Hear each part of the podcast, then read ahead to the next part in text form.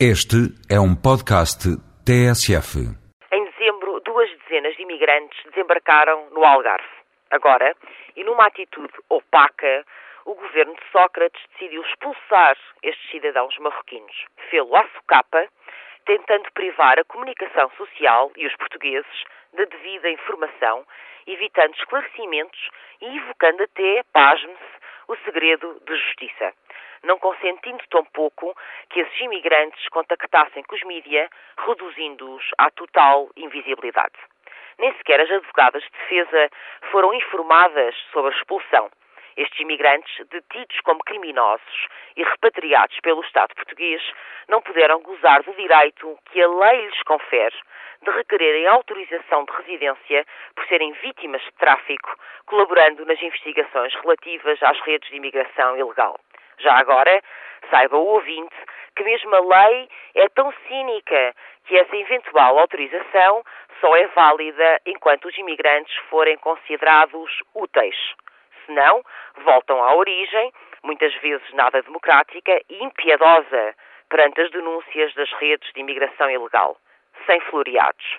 O governo vê os imigrantes como pessoas ilegais, utilitárias e descartáveis. Esta política inumana, bem distante do tempo em que os governos socialistas em Portugal defendiam os direitos dos imigrantes, evitando o seu repatriamento, significa a condenação à miséria e à pobreza. Dita-lhes uma sentença de definhamento e morte, o que afinal tentavam combater ao arriscar as suas vidas para chegar até à Europa.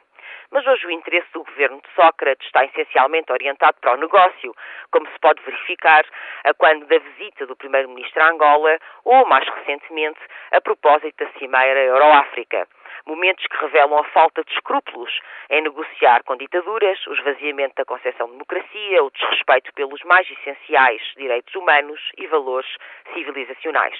África, onde continua o saque e a sangria de riquezas, fica com a responsabilidade de estancar a imigração gerada pelo capitalismo global. À Europa de Sócrates ou Sarkozy sobra a voz do dinheiro e a vez da polícia. Pior, a expulsão não responde aos atuais desafios.